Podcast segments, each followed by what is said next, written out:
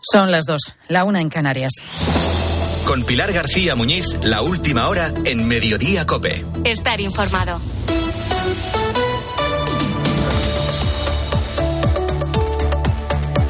¿Qué tal? ¿Cómo estás? Muy buenas tardes. Bienvenido a Mediodía Cope en este lunes en el que estamos sobrecogidos con las imágenes que nos llegan desde Turquía y Siria. El terremoto ha dejado ya al menos 1.500 fallecidos y cerca de 8.000 heridos entre los dos países. Hay miles de desaparecidos, infinidad de edificios derrumbados, se calcula que al menos 3.000, por lo que nadie sabe hasta dónde puede llegar la magnitud de la tragedia. El terremoto tenía lugar en torno a las cuatro y media de la madrugada, hora local. La gente, lógicamente, estaba durmiendo. Y ha sido tal el temblor que de inmediato se han echado a la calle con lo puesto, en pijama, desconcertados y con mucho, mucho miedo, porque ha habido y sigue habiendo bastantes réplicas y de gran intensidad, además. Ha sido un seísmo fortísimo, de magnitud 7,8 en la escala de Richter. Para que te hagas una idea, a partir de 8 ya son considerados devastadores, produciendo la destrucción total en las zonas más cercanas al epicentro. Bueno, pues cerquita, a 30 kilómetros de la zona cero de este terremoto, está Alepo, la ciudad siria destruida por una guerra que dura ya 12 años y ahora de nuevo duramente castigada por este seísmo. Entonces, lo primero que nos ha ocurrido es dejar todo, cerrar la casa y salir a la calle. Y la sorpresa es ver a las cuatro y media de la madrugada la gente, toda la gente en la calle, eh, en los coches o debajo de los puentes eh, y en pijamas, como te he dicho, y no, sabiendo dónde, dónde ir. Es Bayat Azrie, psicólogo en el Colegio de los Hermanos Maristas de Alepo. Nos ha contado la desolación que hay ahora mismo en la ciudad. El colegio en el que trabaja está sirviendo para dar refugio a 300 personas, familias enteras que no saben qué ha sido de sus casas y que en muchos casos tampoco saben qué ha sido de sus mujeres, de sus maridos, de sus hijos, de sus familiares. Bayat, dice, nos ha contado que está tratando de calmar a los niños. He estado con los niños esta mañana, pues eso, a dibujar, a, a colorear, a, a ver un poco algunos dibujos animados, intentando un poco, no sé, que se sientan un poco seguros después de lo que, lo que han hecho. Pues se trata del terremoto de mayor violencia desde el que en 1999 sacudió la costa del mar de Mármara y Estambul un terrible seísmo que dejó 17.000 muertos. En este punto del planeta chocan dos placas tectónicas, la de Anatolia con la Arábiga, a una profundidad de unos 7 kilómetros. Esto convierte a esta zona en uno de los puntos sísmicos más activos del mundo. Un terremoto tan destructivo puede entrar dentro del guion, pero es imposible determinar cuándo puede suceder y qué magnitud puede alcanzar. Solo se puede prevenir, lo saben bien en Japón, en México, en San Francisco, donde cada vez están más preparados. Sin embargo, la naturaleza se ha cebado ahora con esta zona del mundo y deja una ciudad como la que mencionábamos, Alepo, devastada por una guerra que no termina y rematada por un terremoto que va a dejar, ya las está dejando, unas cifras estremecedoras.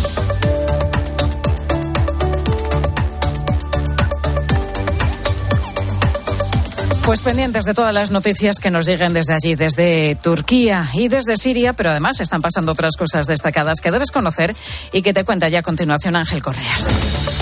Sí, Pilar, a esta hora sigue abierta la investigación tras el hallazgo del cuerpo de una mujer de 47 años con signos de violencia en Bayona, en Pontevedra. Su exnovio ha sido detenido esta mañana como sospechosos. Sería, por tanto, el primer caso de violencia machista este año en Galicia y el octavo ya en España. El dato de la mañana es el precio de la vivienda que se modera. Ojo, que no es que baje, pero sí que crece un poco más lento. En enero moderó su crecimiento hasta el 6,9% según la Sociedad de Tasación TINSA. Es un menor incremento desde marzo del 2022, que vaya, algo es algo. Iniciamos además la semana del adiós a las mascarillas obligatorias en el transporte público. Lo mejor a partir de ahora, pues seguir con cautela, en palabras de Juan García Arriaza, investigador del CSIC, hoy, esta mañana en Herrera en COPE. Lo que nos dice la virología es que conforme va pasando el tiempo, tiempo y un virus se, se, acomoda, vamos a decir, al ser humano, se atenúa, ¿no? Se debilita. Es algo que estamos viendo, ¿no? Pero esto no quita que de repente pueda surgir una nueva variante con un alto porcentaje de, de virulencia. Por tanto, eh, vigilancia y estar atentos ante, ante esta situación. Y han comenzado también viaje a Angola los reyes don Felipe y doña Leticia, el primero al África subsahariana desde que llegaron al trono. Pero si por algo soy noticia la familia real es porque la pequeña de las infantas Sofía también se va a ir a Gales a estudiar como su hermana. Hará el bachillerato en el mismo centro que Leonor y los casi 82.700 euros que cuestan los dos cursos se van a costear a Clara Zarzuela con su asignación personal.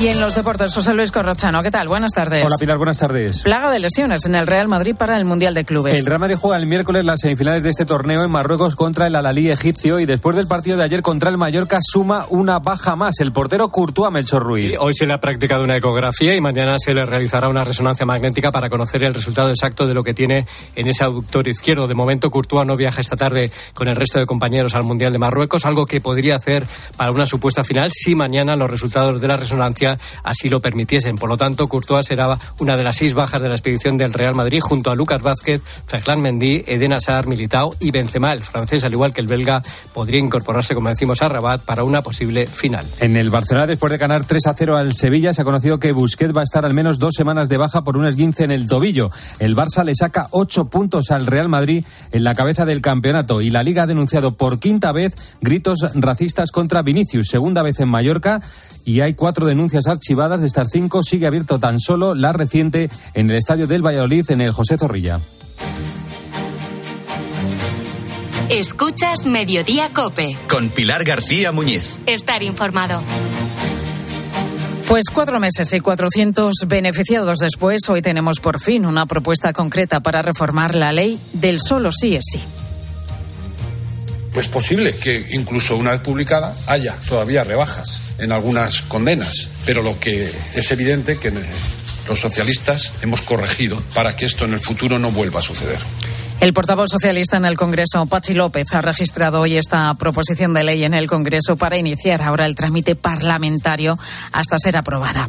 Lo fundamental de esta propuesta, bueno, pues primero que de momento llega sin acuerdo con los socios de gobierno, con Unidas Podemos, y segundo, Ricardo Rodríguez, buenas tardes. ¿Qué tal, Pilar? Buenas tardes. Que lo que se plantea es volver a las penas que había antes de la ley del solo sí es sí. Sí, la propuesta pasa por reintroducir a futuro penas más altas a la entrada en vigor del sí es sí cuando medie violencia, intimidación o se anule la voluntad de la víctima. Unos conceptos que para igualdad suponen líneas rojas y una modificación del corazón de la ley por afectar, en su opinión, a la base del consentimiento. El PSOE garantiza que el artículo 178, referido a ese consentimiento de la mujer, no se toca ni una coma.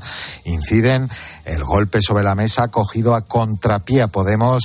La reforma, sostienen los socialistas, no podía dormir el sueño de los justos en referencia al enrocamiento de los morados en sus posiciones. Importante lo que decías, la reforma no toca el consentimiento tal y como ha venido exigiendo Podemos.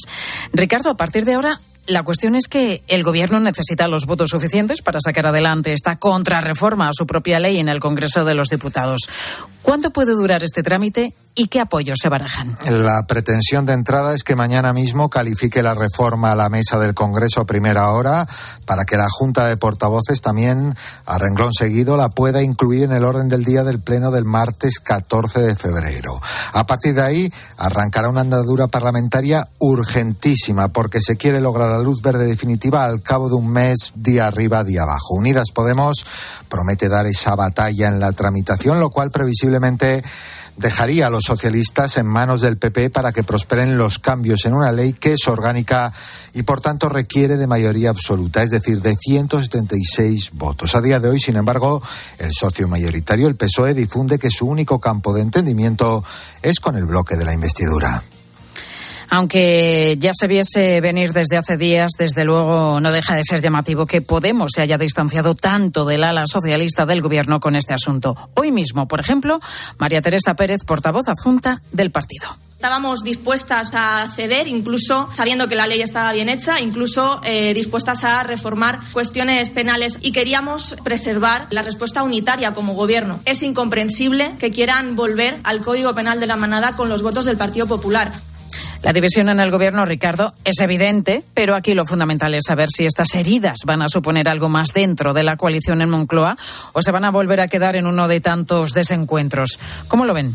De entrada, el choque está servido, toda vez la corrección es sobre la norma estrella de igualdad y además en contra del criterio de Irene Montero. En el ala socialista defienden que las consecuencias políticas están medidas y tratan de minimizar el choque, conscientes también de que proyectar la división de las izquierdas juega en contra. Niegan que pueda producirse una ruptura, categóricamente no, mantienen en Ferraz un elemento en el que coinciden con los morados que tampoco pretenden salir del Ejecutivo. La intención última de Pedro Sánchez también es pasar página del coste de su mala gestión sin realizar ante la opinión pública la autocrítica de por qué ha llegado a esta situación.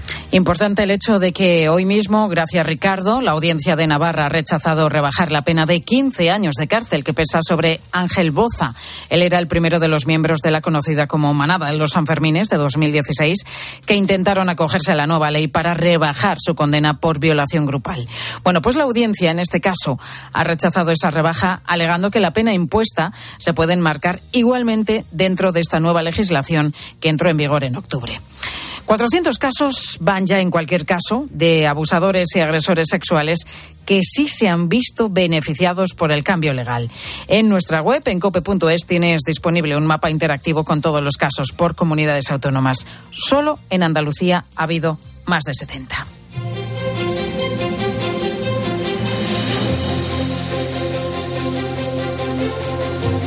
Por agresión sexual, precisamente, estaba programado esta mañana en la audiencia de Barcelona un juicio contra un hombre acusado de poner un cóctel de barbitúricos en la bebida de una chica con la que había quedado y a la que posteriormente violó. Se enfrenta a una petición de ocho años de cárcel, pero el juicio ha quedado suspendido por la huelga que mantienen los letrados de la Administración de Justicia. Unas protestas que afectan ya, Patricia Rossetti, buenas tardes. Hola Pilar, buenas tardes. A más de 80.000 actuaciones judiciales que se han suspendido en toda España. El roto, Patricia, empieza a ser considerable y vamos ya por la tercera semana. Pues sí, un roto considerable porque a día de hoy son más de 80.000 las actuaciones judiciales suspendidas, entre ellas juicios, declaraciones, comparecencias de cualquier tipo, incluso bodas que no entran en los servicios mínimos.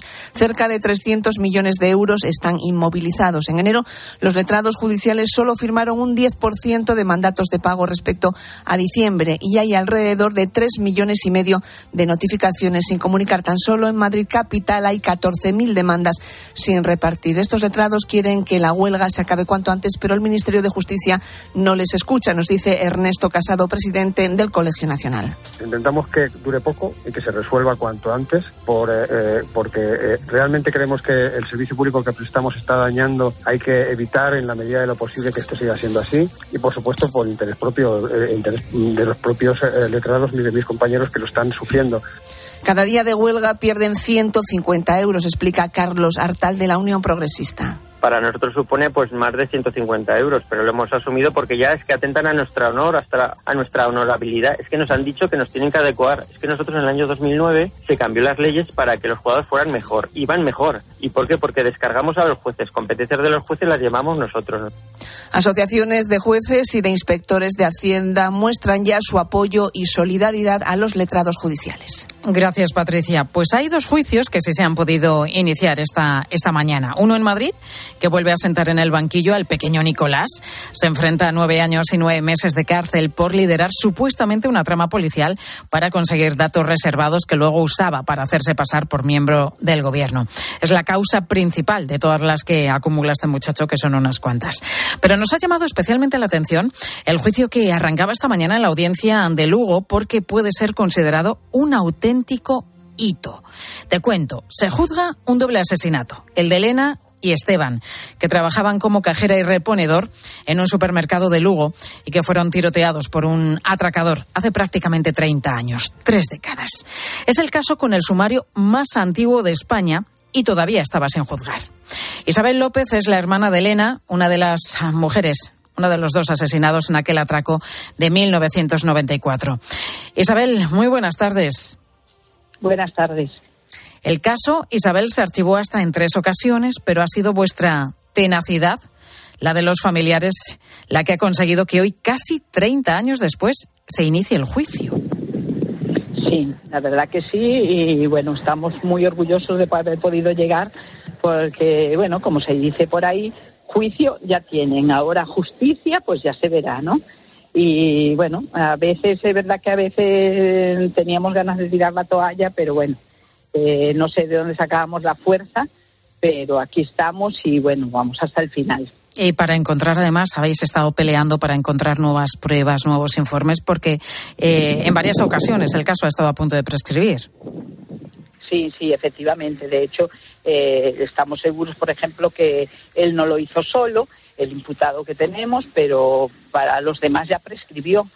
Eh, entonces, él, pues para él no prescribió y bueno, a ver qué cuenta y a ver cómo, qué resultado tiene la terminación del juicio, ¿no?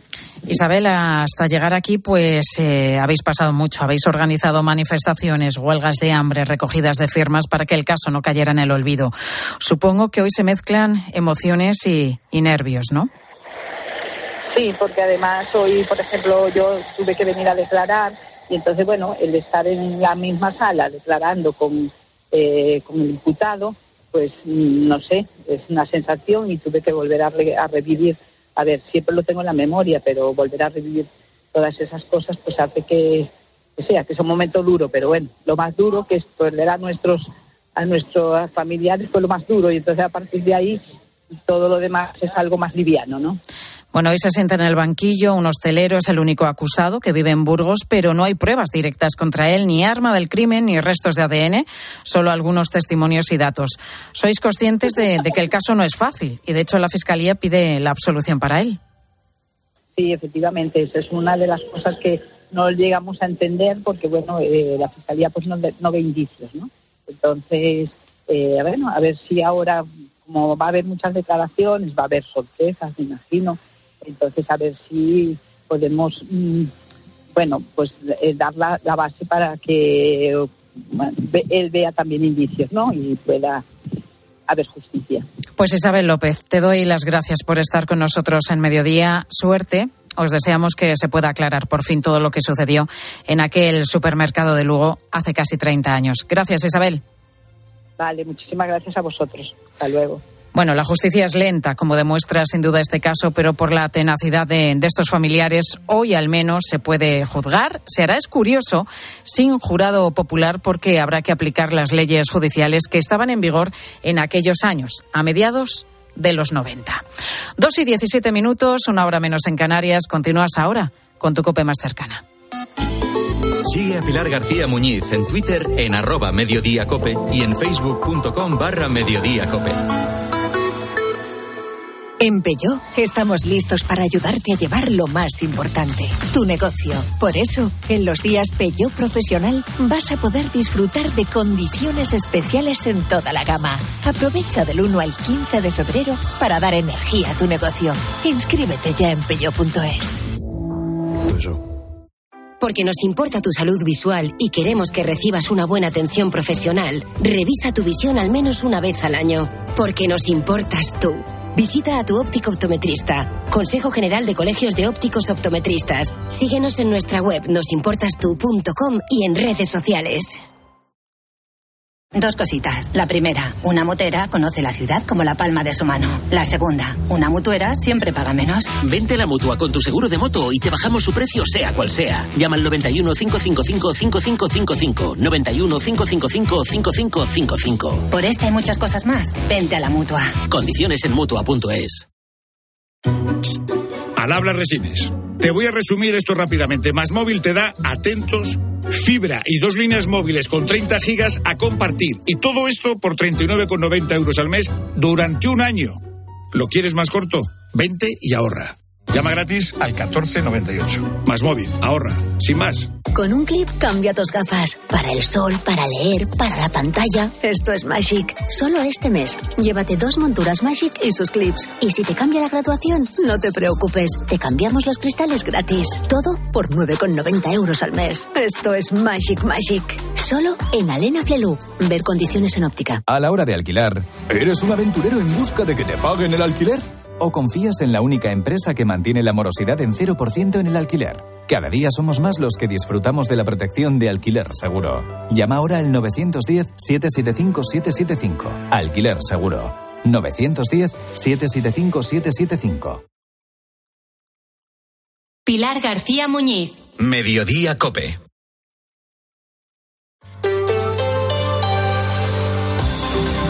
Cope Madrid. Estar informado. El corte del túnel de cercanías de Sol empezó el pasado sábado, pero era este lunes, primer día laborable, cuando tocaba comprobar cómo afectaba en el día a día de los usuarios de las líneas pues eh, afectadas, la C3 y C4 de cercanías y sus derivadas del norte. Muchos viajeros están teniendo que bajarse antes de llegar a su destino final o buscarse una alternativa para llegar al trabajo o a su lugar de estudio. Así durante al menos los próximos diez meses. Vamos hasta ahora a los andenes de la estación de Atocha, una donde se van a tener que bajar esos viajeros afectados. Belén Ibáñez, buenas tardes. Hola, buenas tardes, Pilar. La cosa, Belén, ha empezado tranquila a primera hora, pero se ha ido complicando conforme avanzaba la mañana e iban llegando más viajeros, ¿no?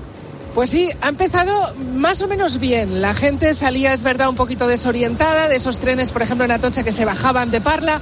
Eh, les costaba un poco llegar hasta la vía donde tenían que cambiar de tren, alguna carrera, algún despiste, pero bueno, más o menos todo funcionaba, además de la megafonía, que también se oía bastante bien continuamente a dónde se tenían que dirigir todos esos viajeros. Megafonía y muchísima gente informando, chalecos, personas con chalecos amarillos que les dirigían a esos viajeros. Eh, aún así, había que hacer transbordo y había que esperar con lo que el retraso estaba asegurado. Y si no escucha. Es el primer día, no sé cómo. De momento voy con retraso. ¿Vas con retraso? Sí, pero a ver cómo a, lo largo de la semana a ver cómo se da. Afectará seguro porque no va directo. Claro. Entonces, pues. que hay que esperar por lo menos un ratito. Un ratito, sí. Llevo cinco minutos esperando.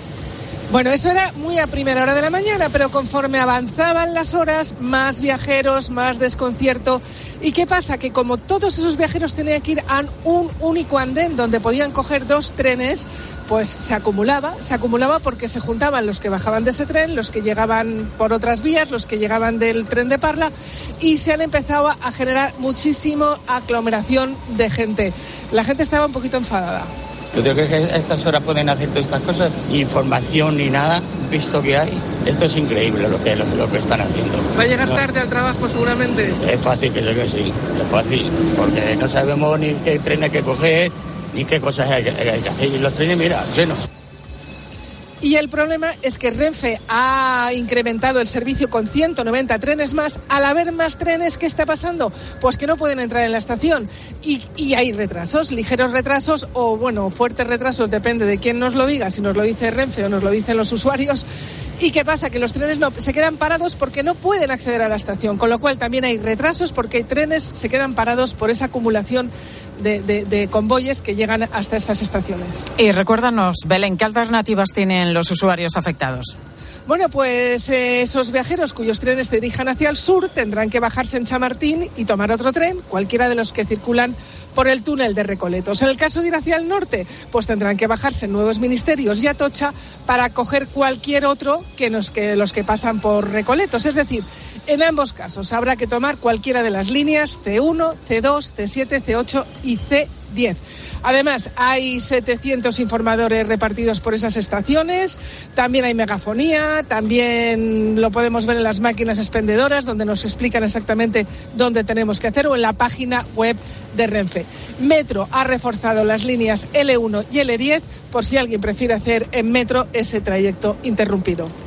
Gracias, Belén. Y en cuanto al tiempo, pues se nota que han bajado las temperaturas hoy en la Comunidad de Madrid. Ha durado poco lo del tiempo otoñal casi primaveral. Este lunes hemos vuelto al frío a primera hora y a máximas que apenas van a superar los 11 grados. 9 tenemos hasta ahora en el centro de Madrid. Mínimas esta noche rozando los 0 grados. Y si miramos la previsión, vemos que a partir de mañana empiezan a llegar nubes que pueden que dejen algo de lluvia, sobre todo a partir del miércoles. 2 y 24, vamos a ocuparnos de la situación del tráfico en Madrid. Móvil Norte, concesionario oficial BMW, patrocina el tráfico. DGT Jaime Orejón, buenas tardes. Muy buenas tardes. Hasta ahora pendientes un siniestro que está complicando el acceso a Madrid por la 42 a su paso por Parla. Al margen de estas complicaciones, situación fría y cómoda en el resto de red de carreteras de toda la comunidad. Y enseguida contamos el follón este fin de semana en la Sierra Madrileña y hablamos de los accidentes de trineo. Llevamos ya unos cuantos estos días. Que los mejores ingenieros hagan los mejores coches es lógico. Que cuando quieras conducir, conduzcas un BMW también es lógico. Como que el mejor servicio te lo ofrezca tu concesionario de confianza. Lógico, ¿verdad? Si quieres BMW, quieres Móvil Norte. Porque lo lógico es querer siempre lo mejor. Visítanos en Móvil Norte, carretera del Plantío 62, Majada Honda o en móvilnorte.bmw.es. ¿Tienes miedo al dentista? ¿Sufres con tu boca? En Dental Corbella somos líderes en implantología dental. Tus dientes fijos en una sola sesión, incluso en casos de poco hueso. Además, no te enterarás de nada por la sedación monitorizada. Cinco clínicas en Madrid. Pide cita gratuita en dentalcorbella.com y en el 91 111 75 75. Si a usted lo que realmente le gusta es perder el tiempo teniendo que revisar portales inmobiliarios en lugar de ir al teatro con su pareja, hágalo. Si no, confíe la venta de su casa a los mejores profesionales y disfrute de lo que realmente le gusta. Gilmar, de toda la vida un lujo. Los Fernández son muy amables, recogida a domicilio, de cortinas y edredones,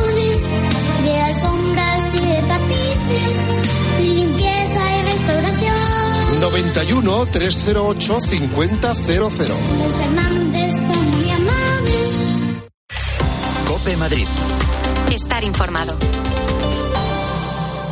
Fin de semana de lleno en la Sierra Madrileña. El buen tiempo ha hecho que muchos madrileños hayan querido disfrutar de la nieve y no ha sido fácil llegar a ella. Aparcamientos repletos desde primera hora, cercanías con los billetes agotados antes de tiempo y tres horas de espera en el intercambiador, por ejemplo, de Moncloa, para los que intentaron subir en autobús. También hemos tenido un par de accidentes relacionados con trineos. Han resultado heridos dos menores, un chico de 13 y una chica de 15 años.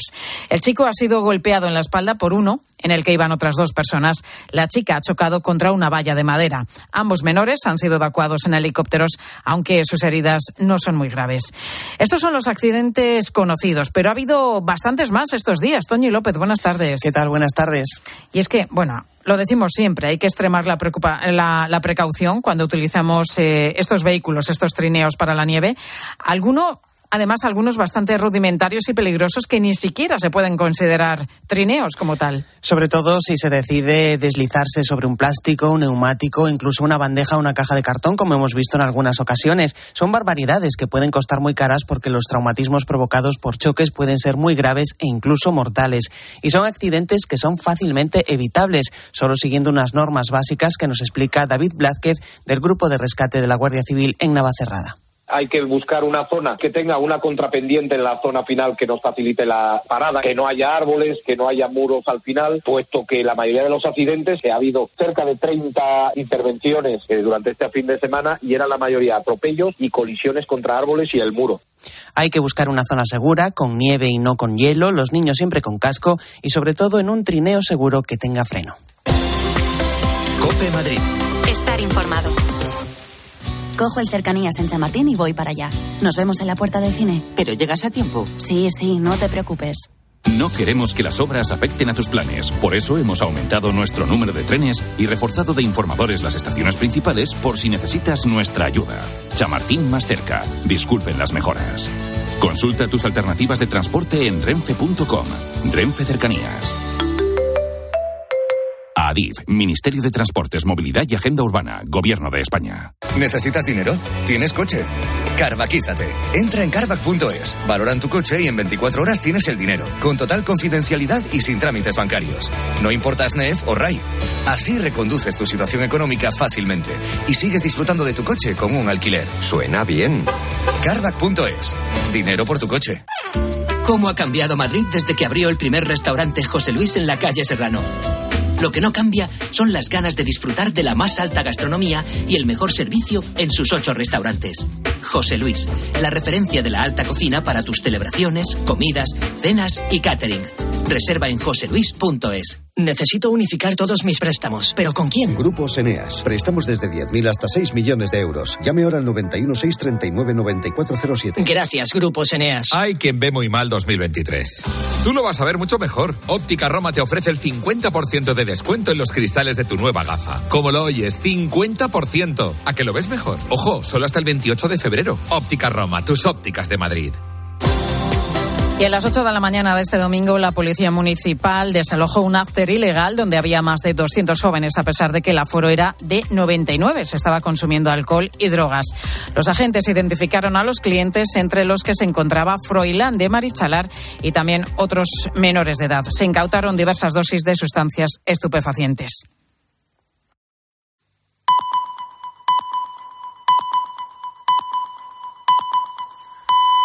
Son las dos y media, la una y media en Canarias. Con Pilar García Muñiz, la última hora en Mediodía Cope. Estar informado. ¿Qué tal? ¿Cómo estás? Bienvenido a Mediodía Cope en un 6 de febrero, una fecha que ya va a quedar marcada por ese terremoto que ha tenido lugar en el sur de Turquía, muy cerca de la frontera con Siria. Un terremoto que deja ya al menos 1.500 fallecidos, más de 8.000 heridos y desde luego un panorama desolador. Mm, pues vamos a seguir muy pendientes de todo lo que pase, de todas las noticias que nos lleguen relacionadas con este terremoto que además ha dejado a una ciudad muy afectada, Alepo, la ciudad siria devastada por 12 años de guerra y que ahora ha sufrido también este durísimo golpe. Mientras aquí en nuestro país el gobierno de coalición trata de minimizar las réplicas de su propio terremoto político. La ley del solo sí es sí cumple cuatro meses desde su entrada en vigor. Ya van más de 400 agresores sexuales o abusadores beneficiados por la aplicación de la nueva ley. Es un goteo incesante que está erosionando electoralmente al gobierno y por extensión a la marca PSOE. Y esto pues a cinco meses escasos de unas elecciones autonómicas y municipales, pues es un lastre muy, muy, muy peligroso. Desde el principio, esta ley tenía y tiene un enorme agujero. La intención de Unidas Podemos era endurecer el castigo por acoso y abuso sexual, poniendo como centro el consentimiento de la víctima. Con la nueva ley, cualquier relación tiene que contar explícitamente, que no me salía la palabra, con el sí de la víctima, sin dar lugar a dudas. Si no existe ese solo sí es sí de forma clara, se puede incurrir en un delito. Con esta premisa, para endurecer el abuso, se metió en el mismo saco que la agresión sexual, que eran dos tipos penales diferentes. Al integrar en uno ambos delitos, las penas también se modificaron y se volvieron a graduar. Y ha pasado que con el cambio, muchos sentenciados por agresión sexual han visto la posibilidad de revisar la condena para que se les aplique la nueva ley del solo sí es sí. En esa revisión, los jueces tienen que aplicar la legislación más favorable al reo y el efecto ha sido que muchos de los que han recurrido pues han visto reducida su pena y en algunos casos incluso han sido escarcelados porque el delito que cometieron ahora está menos castigado. Ley puede haber endurecido el abuso o el acoso, sí, pero también está provocando las escarcelaciones que estamos viendo en estos cuatro meses. Es un fallo del legislador y un coladero. Pero lo más llamativo es ver cómo Unidas Podemos se ha puesto una venda y el PSOE otra que se les ha caído a base de reducciones de pena de agresiones sexuales. Tanto que hoy los socialistas pues han registrado ya una proposición de ley que propone volver a los supuestos y las penas anteriores a la entrada en vigor de la conocida ley. Es decir, se ha dado un gigantesco rodeo de cuatro meses y más de 400 rebajas de pena. Y la gran, la gran pregunta es, ¿qué va a hacer Unidas Podemos? ¿Votarán a favor de cambiar una ley que según defienden es impecable y dónde queda la unidad del gobierno de coalición cuando uno de los socios tiene que presentar en solitario una propuesta para corregir al otro. ¿Qué pasará si al final el PP vota con el PSOE a favor de enmendar este error de Podemos? Bueno, pues por el momento que nadie se ponga nervioso porque por muy surrealista que parezca la situación política, aquí no va a pasar nada hasta las elecciones.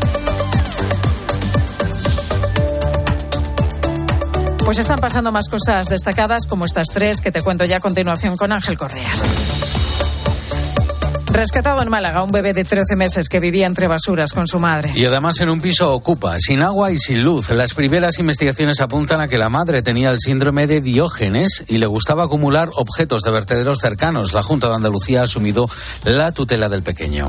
Y hay un tercer globo en disputa, en este caso uno propiedad de Corea del Norte que habría entrado en el territorio de Corea del Sur. Sí, no será por globos y que habría estado varias horas surcando sus cielos hasta volver después a Corea del Norte. Entre tanto, China reconoce que es suyo otro globo avistado sobre Colombia, pero mantiene la misma versión que sobre el que ha estado el, eh, sobrevolando Estados Unidos y Canadá durante varios días y que finalmente Washington acabó derribando. Dicen los chinos que su propósito es puramente meteorológico. Y casi el 14% de los jóvenes de entre 18 y 24 años no tienen ni el bachillerato ni formación profesional. Los trastornos mentales y el acoso escolar están entre las principales causas del abandono de los estudios. Ignacio Sequeira, de la Fundación Exit, nos da a copia algunas claves para evitar ese fracaso escolar.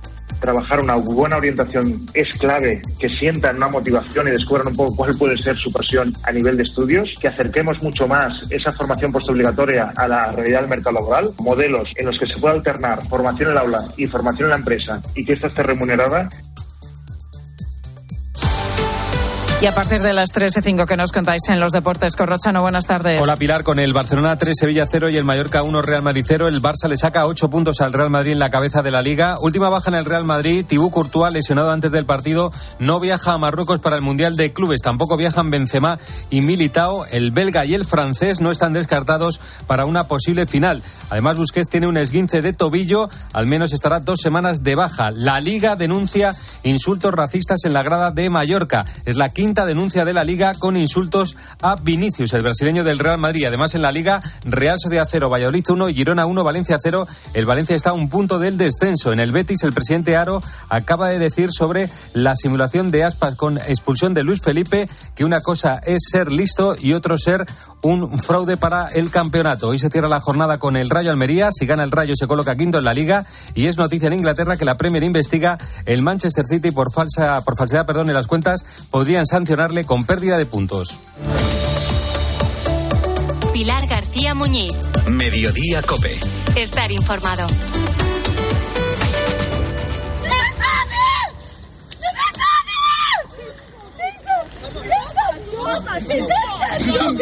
Pues es la búsqueda desesperada que tantas y tantas personas están haciendo en este momento, que están buscando a sus familiares desaparecidos tras el terremoto que ha afectado a Turquía y a Siria desaparecidos bajo los escombros de al menos 3.000 edificios que se calcula habrían quedado derrumbados. El terremoto de esta madrugada de magnitud 7,8 y sus numerosas réplicas dejan ya al menos, decíamos hace un momento, 1.500 fallecidos, pero es que las cifras se van actualizando y estamos ya por los 1.800 fallecidos y cerca de 8.000 heridos. Nos hemos despertado a las 4.17 de la mañana la tierra empezó a temblar, temblar, temblar, temblar, más de 30 segundos creo, no sé cuánto tiempo tembló. La gente salió a la calle eh, y la gente tenía mucho miedo. Hay edificios que cayeron por toda parte, sobre todo en las partes más vulnerables los hospitales están llenos de, gente herida o difuntos es una situación catastrófica, terrible, terrible, casi apocalíptica. Es el testimonio del hermano marista George Sabé desde la ciudad de Alepo, donde llevan ya 12 años bajo el horror de una guerra que no termina, una guerra además olvidada. Y ahora suman los efectos de este terremoto, el peor desde 1999, y que entonces dejó 17.000 fallecidos en la costa del mar de Mármara y Estambul. La verdad que hacer cualquier balance ahora mismo de, las cifras que puede arrojar este terremoto, pues es que sí, es prácticamente imposible. En Turquía está el colaborador de COPE, Mikel Ayestarán. Con el paso de las horas, Turquía y Siria comienzan a descubrir la magnitud del terremoto que ha afectado esta madrugada a su frontera. Los muertos crecen minuto a minuto, superan los mil. El presidente Recep Tayyip Erdogan ha dicho que es el terremoto más fuerte de las últimas décadas. Los expertos tienen estimaciones de miles de muertos. El mal tiempo y los daños en la infraestructura dificultan las labores de rescate. Los principales aeropuertos de la zona están cerrados y las conexiones entre ciudades cortadas. Miles y miles de personas han perdido sus hogares y esperan a la intemperie, temperaturas bajo cero. Poco a poco comienza a llegar la ayuda internacional a algunos aeropuertos de Turquía, pero llegar a las zonas más afectadas no será nada sencillo. Las zonas más afectadas que se encuentran en el sureste de Turquía y en el norte de, mm, de, Siria. Como decíamos, Alepo es una de las ciudades más afectadas y allí hemos podido hablar también con Bayat Azrie, que es psicólogo en un colegio de maristas. Actualmente hay más de 300 personas. Eh, les hemos dado algo de comer, un poco de té eh, caliente, porque hace también bastante frío y lluvia. Hace 3, 2 grados fuera y esperando, no, no sé qué es lo que va a pasar, pero la gente necesita un poco de seguridad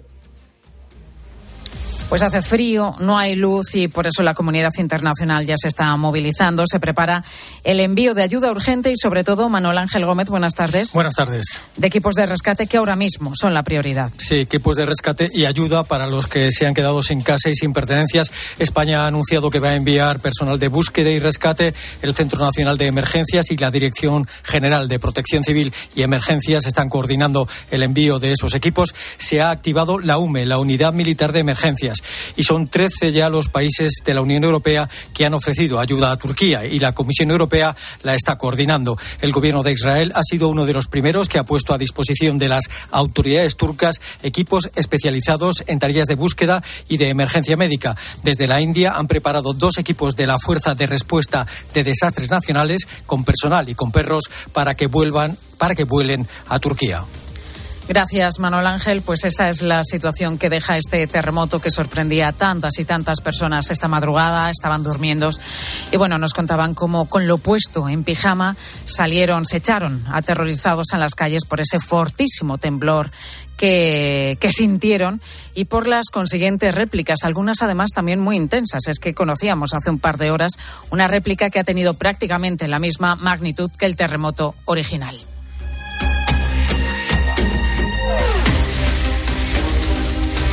Pues ayuda oficial y también particular eh, que decía nuestro compañero Manuel Ángel Gómez que se necesita y que se, ya se está organizando, que se está poniendo en marcha. Nos escucha en directo en mediodía Luis Felipe Sández, que es eh, bombero de Huelva. Luis Felipe, muy buenas tardes. Hola, buenas tardes. Bueno, creo que sois 10 bomberos y 3 sanitarios que estáis camino de Madrid para volar a Turquía lo antes posible. Eh, así es, hemos formado un contingente de 13 personas, 10 bomberos con cuatro ejemplares caninos y tres sanitarios. Eh, bueno, te iba a preguntar qué material lleváis. Ya me has dicho más o menos eh, que lleváis también perros con vosotros, porque son fundamentales ahora mismo, Luis Felipe, en estas labores de rescate, ¿no? Eh, así es. Ahora mismo la, herramienta, y entre comillas, porque para nosotros son unos compañeros más, las herramientas más importantes son los perros, que son los que detectan y localizan a estas personas que quedan sepultadas con vida y no son audibles o no son visibles. ¿Cuándo vais a llegar a Turquía? ¿A qué hora tenéis ese vuelo y dónde vais a intervenir? Eh, pues volamos a las 6 de la tarde, llegaremos a Turquía a las 12 de la noche y una vez allí ya nos pondremos a, cargo, nos acreditaremos como equipo de rescate y nos pondremos a cargo de las autoridades turcas, que son los que nos designarán la zona de trabajo. Supongo, eh, Luis Felipe, que, mm, de los 13 que, voláis a Turquía, de los 13 profesionales, si no todos, muchos de vosotros tenéis experiencia en casos similares, en terremotos de gran importancia y gran magnitud como este. Sí, así es. Bomberos Unidos Sin Frontera lleva más de 25 años saliendo a este tipo de catástrofe y en concreto en esta intervención, pues todas las 13 personas que vamos tenemos experiencia en, este tipo de intervenciones. ¿Y qué es lo prioritario, lo fundamental en este momento para intentar pues, rescatar a todas esas personas que están bajo los escombros, que se cree que además son, son muchísimas? Eh, ahora mismo la prioridad es la localización de esas personas. Sí que es verdad que en los primeros momentos los propios vecinos y, y habitantes de esas ciudades son los que sacarán a las personas que estén visibles o que queden medio atrapadas pero una vez que pase ese momento, lo más importante es la localización de esas personas que aún están con vida, pero no son audibles, no son visibles y necesitamos equipos de localización para, para señalizarlas y poder hacer un posterior rescate. Claro, porque estamos hablando de unos trabajos que se tienen que hacer a toda prisa, contra reloj, porque el tiempo apremia y hay mucha gente que llevaría ya muchas horas bajo los escombros, pero al mismo tiempo con, mucha delicadeza, ¿no? Para, para intentar retirar todos los escombros y no dañar a las personas que estén ahí abajo. Eh, lo más importante, una vez que esa persona está señalizada, pues el rescate es la seguridad. Que tenga en cuenta que son miles de, a lo mejor de kilos de escombros que están encima de esas personas y aunque haya, se haya creado ese hueco con vida, pues llegar hasta ella hay que hacerlo con, con la mayor seguridad, tanto para nosotros como rescatistas, como para ellos, eh, para las víctimas. Pues Luis Felipe Sánchez, bombero de Huelva, que ya ha puesto rumbo a Turquía dentro de un grupo de ayuda con sanitarios y otros eh, compañeros también bomberos. Luis Felipe, gracias por atendernos y toda la suerte del mundo. Que vaya todo bien por allí. Muchísimas gracias a vosotros también. Gracias, un saludo.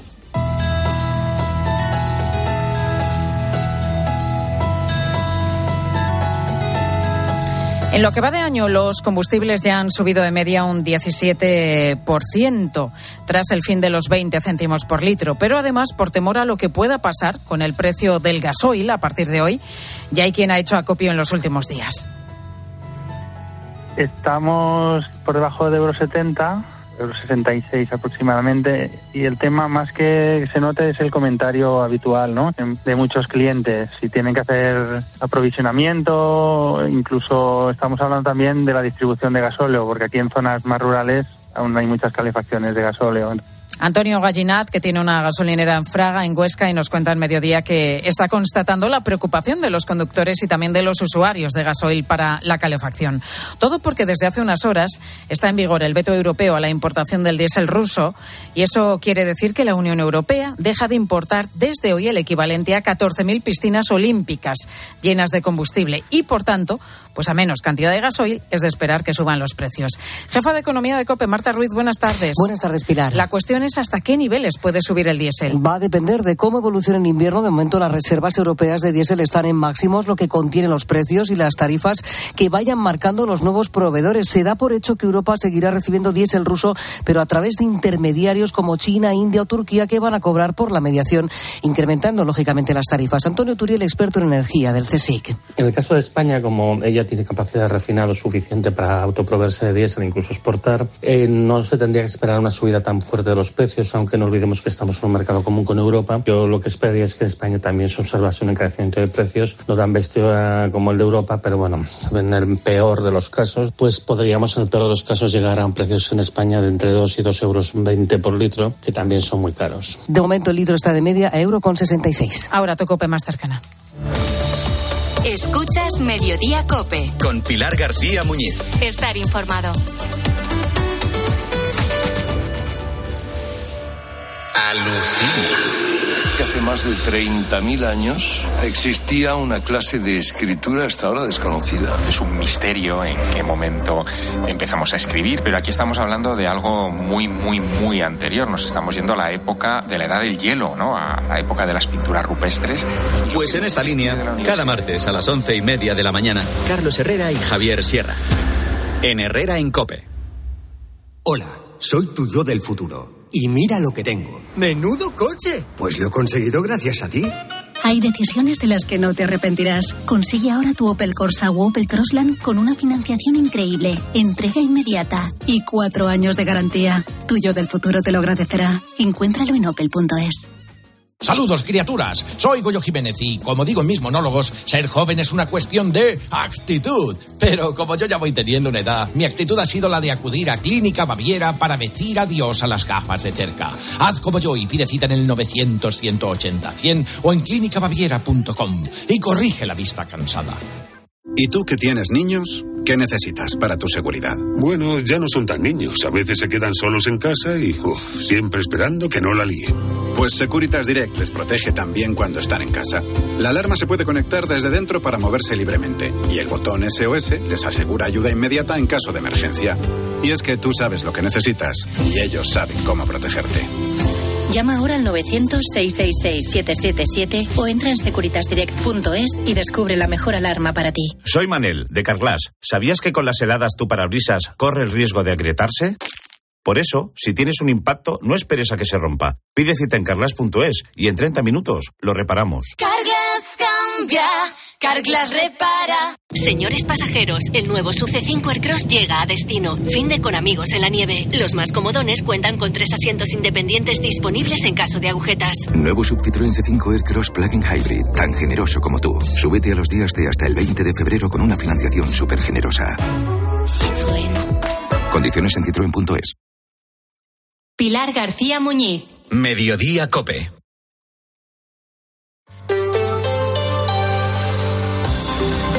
Cope Madrid. Estar informado.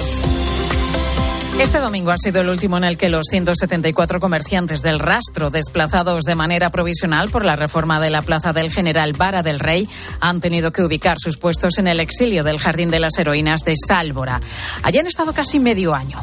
El próximo domingo, día 12, volverán a su lugar habitual. Eh, casi su lugar habitual porque lo que tendría que ser una buena noticia se ha convertido en un nuevo enfrentamiento con la Junta del Distrito Centro. Otro más a, lo que, a los que sumar a los que tuvieron ambas partes durante lo peor de la pandemia. El Ayuntamiento de Madrid ha dado tres alternativas de ubicación a esos comerciantes.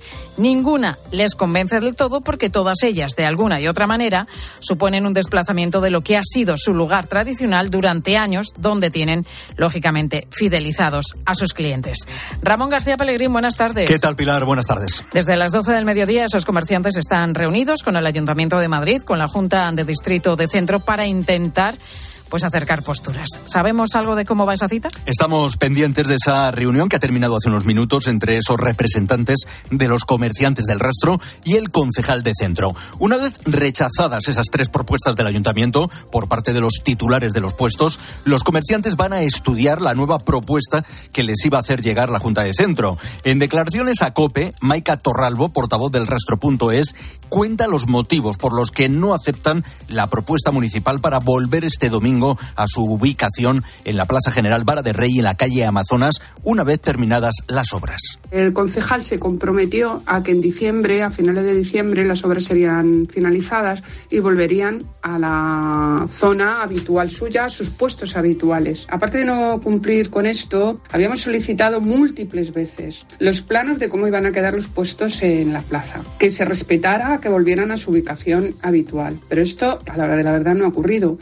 La plantación de varios árboles ahora y la instalación también de unas farolas nuevas en la calle Amazonas han complicado el deseo de los comerciantes de volver a sus puestos de ante los de toda la vida esos puestos que estaban ahí en la calle Amazonas, en el lado izquierdo, lo han pasado al lado derecho, pero lo han pasado al lado derecho una vez que han ampliado la acera, han puesto farolas, han puesto arbolado, ahí hay entradas de tiendas, entradas de comercio, con lo cual los puestos los han tenido que desplazar y han movido todos los puestos de la plaza.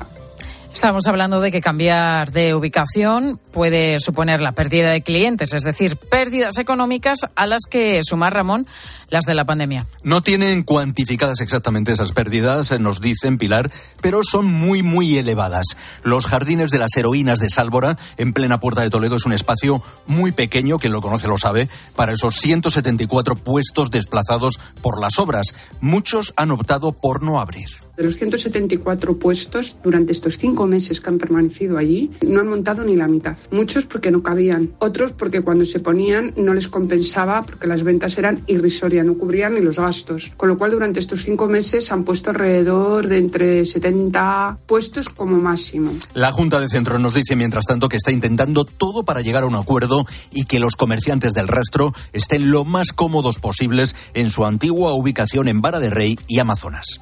Gracias, Ramón. Veremos qué sucede este domingo en esa vuelta del rastro a la Plaza Vara del Rey, si hay acuerdo en ese reparto de puestos o seguimos a la gresca. Y enseguida hablamos de la situación crítica de los apicultores madrileños. La miel se acumula en los almacenes por la caída de las exportaciones. Descubre la Feria de Artesanía del Corte Inglés, donde encontrarás platos hechos a mano de granada, vidrio reciclado, cojines bordados, sabores tradicionales. Hasta el 20 de febrero, ven a nuestros centros de Preciados, Castellana y Pozuelo y disfruta del valor de lo hecho a mano. Solo en el Corte Inglés, en tienda web y app. Si a usted lo que realmente le gusta es perder el tiempo atendiendo visitas de desconocidos para intentar vender su casa en lugar de ver su serie favorita en familia, hágalo. Si no, confíe la venta de su casa a los mejores profesionales y disfrute de lo que realmente le gusta. Gilmar, de toda la vida un lujo. ¿Comprarías una prótesis de cadera por internet y dejarías que te la colocara alguien que no sea médico? No, ¿verdad? Entonces, ¿por qué compras la ortodoncia, el blanqueamiento dental o la férula de descarga si los tratamientos bucodentales son complejos y han de ser personalizados? Consulta con un dentista de tu confianza. Pon la salud de tu boca en buenas manos. Colegio de Odontólogos y Estomatólogos de Madrid. Alerta, alerta. El Tribunal Constitucional va a decidir la nulidad de la plusvalía municipal. Si has vendido, heredado o donado un inmueble desde el mes de enero de 2019, puedes pedir la devolución de la plusvalía. Y si has pagado el impuesto sobre sucesiones, también puedes pedir la devolución. Devolución garantizada. Contacta con Martínez La Fuente Abogados en el 646-690-032 o en martinezlafuenteabogados.es. Cope Madrid. Estar informado. Los productores de miel madrileña están al límite. Los almacenes están llenos de miel que no se están vendiendo. ¿El motivo? Pues las exportaciones han caído en picado. Alemania, nuestro principal comprador, elige ahora mieles de otras zonas como Turquía, Grecia y sobre todo China, que la vende a euro y medio el kilo frente a los cuatro que suele costar aquí en España. Otra cosa es que si comparamos la calidad, pues eh, lógicamente la nuestra es infinitamente mejor. Eso sin contar la subida del precio del gasoil para la que ya no hay ayudas. Pablo Fernández, buenas tardes. Hola Pilar, buenas tardes. Bueno, todo esto, un cúmulo de situaciones que hace que esos apicultores madrileños lancen un SOS de auxilio. Desde luego, este enfrentamiento con mercados como el chino está llevando a la ruina a los trabajadores del sector de la apicultura. Además, se han quedado fuera de las ayudas directas por el impacto de la guerra de Ucrania y de los 20 céntimos de descuento sobre el combustible. Lo comenta los costes de una producción que se ha reducido a la mitad con respecto a la de la campaña del año pasado. Con esta situación se están quedando relegadas a un segundo plano mieles madrileñas como las que recolecta Iván no se está vendiendo la miel. Entonces eso al apicultor lo que hace es pues tenerlo en prácticamente en un estado de ruina, porque si no vende la miel y además están los precios bajos pero ya no encima es que estén bajos, es que directamente no se está exportando, que es su principal mercado, la exportación, pues es una situación muy delicada y una tormenta perfecta la que hay este año. Desde el sector se reclama un paquete de medidas de apoyo que vaya en dos direcciones. Por un lado, ayudas urgentes para sacarles de la situación económica que atraviesan y por otro lado, mayor implicación desde los gobiernos para incentivar el consumo de miel. Cope Madrid. Estar informado. Aquiles llega al Teatro Real. Vive una divertida historia de enredo sobre el héroe de la guerra de Troya con el estreno en el Real de Aquiles en Estiros de Francesco Corselli. Todo un acontecimiento en Madrid con el que descubrirás una obra maestra del barroco recuperada por el Real tras su estreno exclusivo en la corte de Felipe V. Cinco únicas funciones del 17 al 25 de febrero. Compra tus entradas desde 17 euros en teatroreal.es. ¿Problemas con la batería de tu coche? Entra en centeo.com y pide cita para cambiarla, a domicilio o en taller. Y recuerda, Centeo con Z.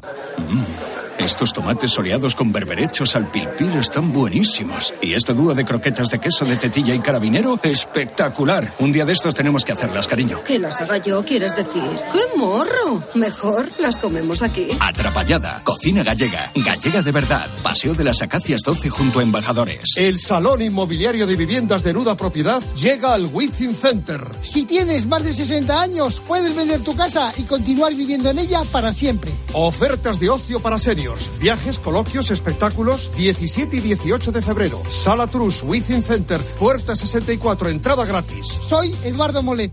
Más jugadores, más sesiones, más días, más tenis. El Mutua Madrid Open, mejor que nunca. Compra ya tu entrada en www.mutuamadridopen.com y disfruta del mejor tenis del planeta del 24 de abril al 7 de mayo en la Caja Mágica. Y Madrid sigue también pendiente de todo lo que sucede en el centro de Turquía y en el noroeste de Siria tras el terremoto de magnitud 7,8 grados que ha tenido lugar esta madrugada. La Comunidad de Madrid va a mandar al ERICAM con un grupo de 35 efectivos formado por bomberos de la Comunidad de Madrid, del SUMA 112 y de la Escuela Española de Salvamento y Detección con Perros. Van a salir previsiblemente esta tarde en un avión fletado por el Ministerio de Defensa. A su llegada trabajarán en estas tareas que acaba de explicar el viceconsejero de Interior Carlos Novillo. Para trabajar inmediatamente en las tareas de búsqueda, rescate y salvamento en estructuras colapsadas, eh, fruto de este importante terremoto que ha sacudido toda la zona. Seguimos contándote todo lo que te interesa en Mediodía Cope.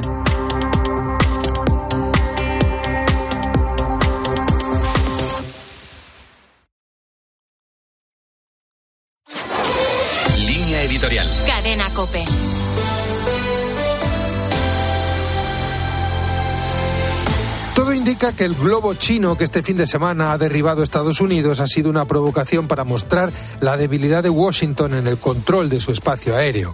La China de Xi se propone ganar hegemonía en el tablero regional y en el global hasta lograr su objetivo de convertirse en un poder indiscutido. China cuenta con un creciente protagonismo económico en su zona de influencia. Hoy aporta ya más de la mitad del Producto Interior Bruto asiático y alrededor de la mitad del gasto militar del continente. Al tiempo, ha puesto en marcha una serie de iniciativas multilaterales encaminadas a limitar la capacidad de maniobra norteamericana.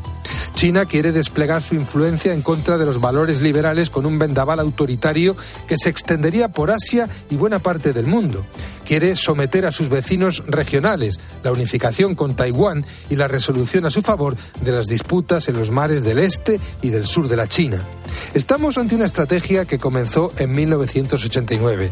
Primero, China quiso minar el poderío americano con crecientes críticas públicas hacia sus políticas y la adopción de una nueva estrategia militar.